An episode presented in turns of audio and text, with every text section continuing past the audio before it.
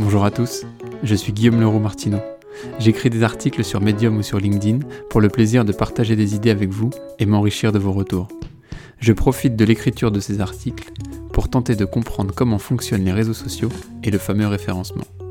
Partager est toujours l'occasion d'apprendre. J'ai décidé d'adjoindre à chacun de mes articles une version audio de ces derniers.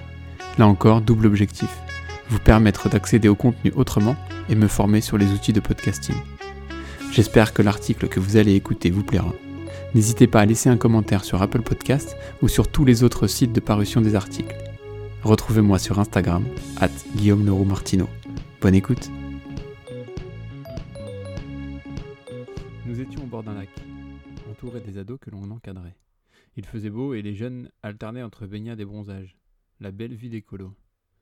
Le lac était petit, une trentaine de mètres de diamètre, pas plus.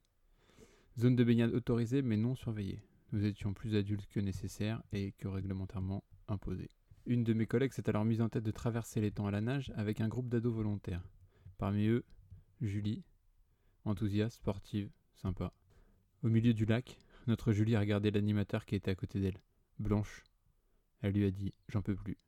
Elle a coulé l'instant d'après, en même temps qu'elle a perdu connaissance. Elle s'appelait Julie. Elle avait 15 ans. Et l'animateur, c'était moi. Ce jour-là, j'ai dit à l'animatrice, ma collègue, qu'elle ne pourrait rien faire si un gamin avait ce type de difficulté. J'ai demandé à un troisième collègue de surveiller le plan d'eau pendant que j'accompagnerais le groupe avec elle, juste au cas où. Julie n'a rien eu, en fait, parce que nous avions anticipé le pire et l'improbable. Nous l'avons sortie de l'eau, elle n'a même pas bu une tasse. Nous avions un plan qui correspondait à OK, ça n'arrive jamais, mais imagine que ça arrive, comment on gère? Un plan B en somme. Nous avons eu peur, bien sûr, comme rarement d'ailleurs, et la peur nous a fourni l'adrénaline nécessaire pour sortir la jeune de l'eau et pour déployer notre plan B. Mais nous avons fait ce qu'il fallait, comme c'était prévu, comme le prévoyait ce plan B. Celui qui sert à rien, a priori. On a déroulé sans réfléchir, et c'est ce qui a sauvé Julie. Le pire était envisagé dans les grandes lignes, la mise en œuvre a été rapide et bien effectuée. Le stress et la peur sont générés par le danger. L'écart entre l'attente et la réalité. Celui que l'on perçoit est pire, celui qu'on en imagine. Ces émotions peuvent être salvatrices si elles sont activées en parallèle d'une action réfléchie, ou ces émotions peuvent être dévastatrices si elles sont la conséquence de l'hésitation et de la précipitation. Le stress et la peur sont rarement de bons conseils quand il faut prendre rapidement des décisions et s'organiser. Par contre, le stress et la peur peuvent être de sérieux atouts pour déployer rapidement un plan d'action défini à l'avance.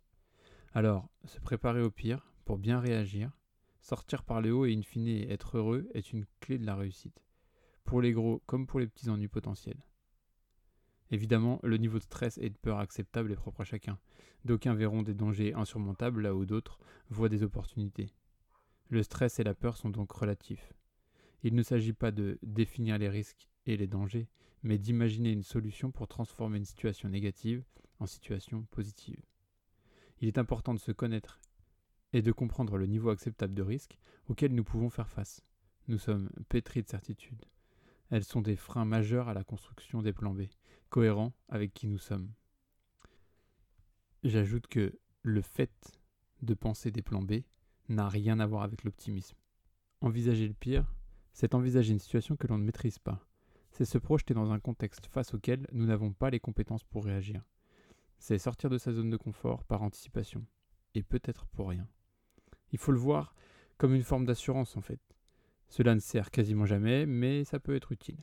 Sortir par anticipation de sa zone de confort peut avoir plusieurs conséquences. Un blocage complet, au titre que le danger potentiel ne pourrait pas être géré, donc qu'il ne faut mieux pas s'engager. À titre d'exemple, je sais que je peux marcher sur le bord d'un trottoir sans tomber. Mais s'il y a 1000 mètres de vide de chaque côté, mon analyse du risque ne sera pas la même, et donc je ne m'engagerai pas au regard du risque de chute.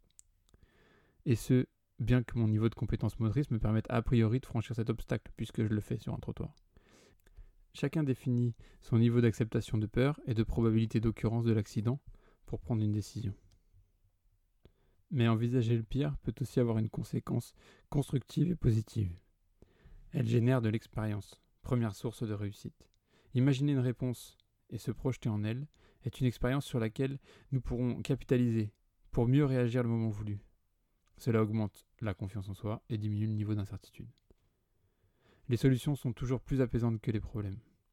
Néanmoins, pour avoir une solution, il faut avoir identifié le problème et faire le bilan des possibles au regard de nos moyens et de nos capacités.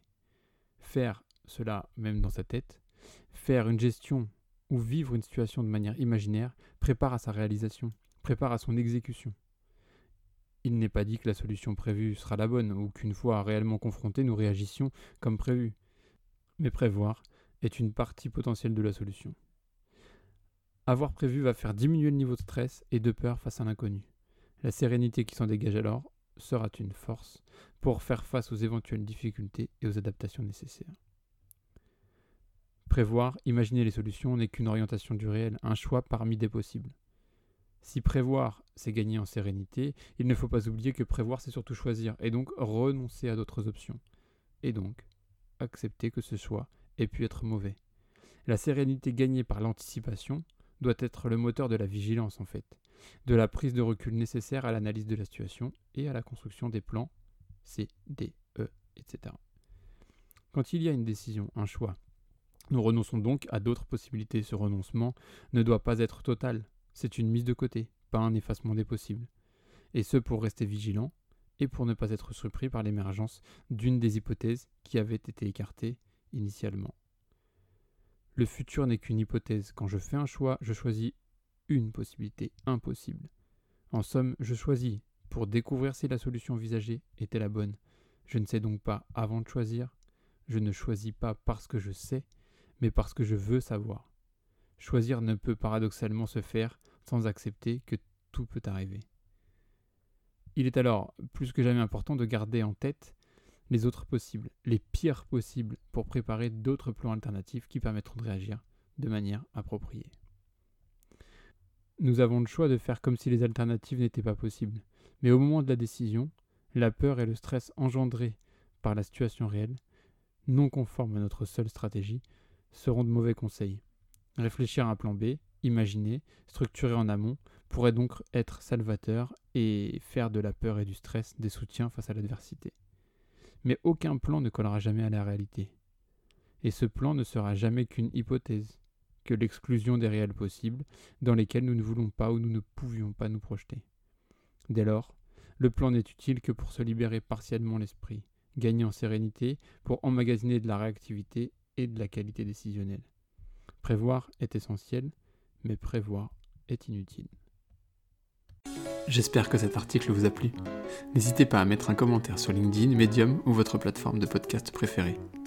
La musique est de Amaria et le morceau s'appelle Lovely Swindler. Bonne journée.